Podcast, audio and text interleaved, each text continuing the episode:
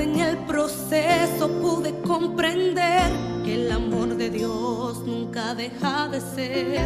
Que Él dijo que conmigo estaría y su presencia me acompañaría.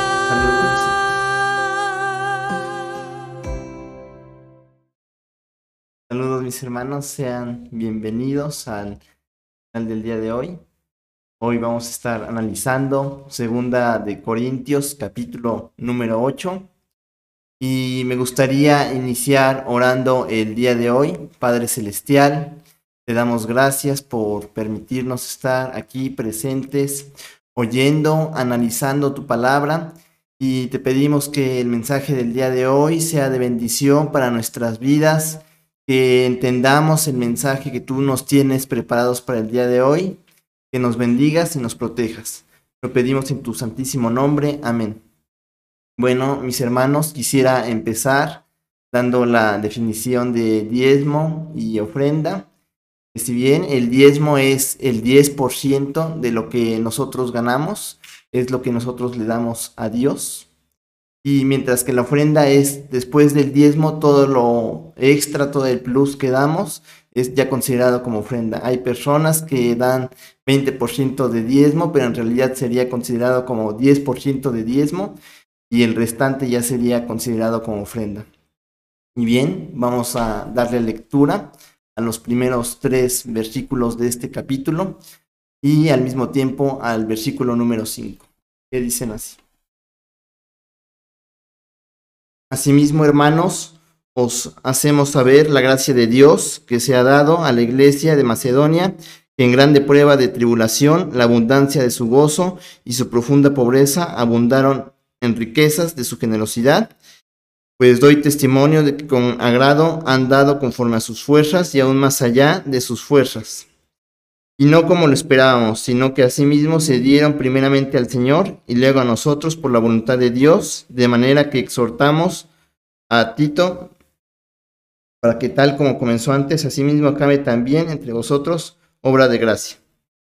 Y muy bien, mis hermanos, aquí se nos menciona que si bien la iglesia de Macedonia era una iglesia que no tenía mucho poder adquisitivo, que tenía limitaciones, que tenía carencias, era una iglesia que estaba dispuesta a servir, que todo lo que hacía lo hacía con amor, con gozo, y que a pesar que ellos tenían limitaciones, ellos lo daban con gozo, con alegría, y vemos cómo este Pablo dice que se muestra sorprendido al ver que las ofrendas que dieron no eran realmente pocas, que realmente para el lugar en el que se encontraban eran muy buenas ofrendas.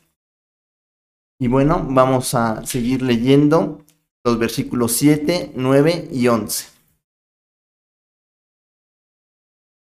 Por tanto, como en todo abundó en fe, en palabra, en ciencia, en toda solicitud y en vuestro amor para con nosotros, abundad también con esta gracia. No hablo como quien manda, sino para poner a prueba por medio de la diligencia de otros también la sinceridad del amor, porque ya conocéis la gracia de nuestro Señor Jesucristo, que por amor a vosotros se hizo pobre siendo rico, para que vosotros con su pobreza fueseis enriquecidos. Ahora pues llevad también a cabo el hacerlo para para que como estuvisteis prontos a querer, así también lo estéis a cumplir conforme a lo que tengáis. Muy bien, aquí se nos recuerda que el hecho de que nosotros demos las ofrendas no es por un mandamiento, sino que es más un acto de amor, un acto de fidelidad que nosotros tenemos para con Dios, es una prueba del amor que nosotros tenemos para con Él. Y más adelante en este capítulo también se nos menciona que demos conforme a la voluntad, que sirvamos conforme a la voluntad que tengamos en nuestro corazón. Y Dios nos recuerda que nunca nos va a poner una prueba que nosotros no seamos capaces de superar, ni nos va a pedir más de lo que nosotros seamos capaces de dar. Inclusive se nos da el ejemplo que va a haber personas que cosechen más y va a haber otras que cosechen menos, pero que el poder, la gracia, la sabiduría de Dios la va a organizar de tal forma que se van a distribuir estas riquezas, de tal forma que a lo mejor ahorita yo tengo una necesidad y tú puedas suplir, ayudar mi necesidad y en un futuro tú vas a tener una necesidad y yo voy a ser capaz de suplir esa necesidad que tú tengas. Y bueno, vamos a seguir leyendo este capítulo. Vamos ahora al versículo número 17 a 21 y el versículo número 24. Pues a la verdad recibió la exhortación, pero estando también muy solícito por su propia voluntad, partió para ir a vosotros y enviamos juntamente con él al hermano cuya alabanza en el Evangelio se oye por todas las iglesias. Y no solo esto, sino que también fue designado por la iglesia como un compañero de nuestra peregrinación para llevar esta, este donativo que es administrado por nuestros por nosotros para gloria del Señor mismo y para demostrar vuestra buena voluntad. Enviando evitando que nadie nos censure en cuanto a esta ofrenda abundante que administramos, procurando hacer las cosas honradamente, no solo delante del Señor, sino también delante de los hombres.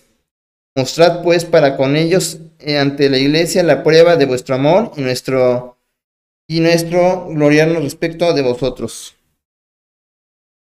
Y bien, aquí podemos ver que este Tito era una persona que estaba dispuesta a servir, que tenía el ánimo, que tenía la preparación, pero que también estaba interesado en dar un buen testimonio. Vemos cómo él se ofreció para llevar eh, esta ofrenda, esta recolección que se había hecho de dinero, la iban a llevar a otra iglesia, no, no sabemos exactamente a dónde, pero él se ofreció y no solamente fue que se ofreciera y la llevara, no, sino trató de hacerlo todo ordenadamente, todo claramente, que fuera conforme a la voluntad, conforme a la palabra de Dios.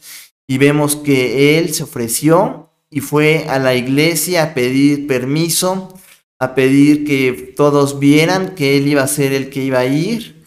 A lo mejor eh, yo no me imagino pudieron haber contado la cantidad de dinero, pudieron haber, eh, aquí se nos muestra que también eligieron a otras dos personas que también tenían buen testimonio que eran conocidas por todos para que lo acompañaran, para que hubiera claridad, que no iban a hacer nada malo, que esta ofrenda que iban a llevar iba a llegar completa al lugar donde tenía que llegar y no se prestara a malas interpretaciones, que dañara el testimonio de estos hermanos y el testimonio de Cristo, el testimonio de la palabra de Dios, el testimonio de la iglesia, sino que todo lo trataron a hacer conforme a la voluntad de Dios.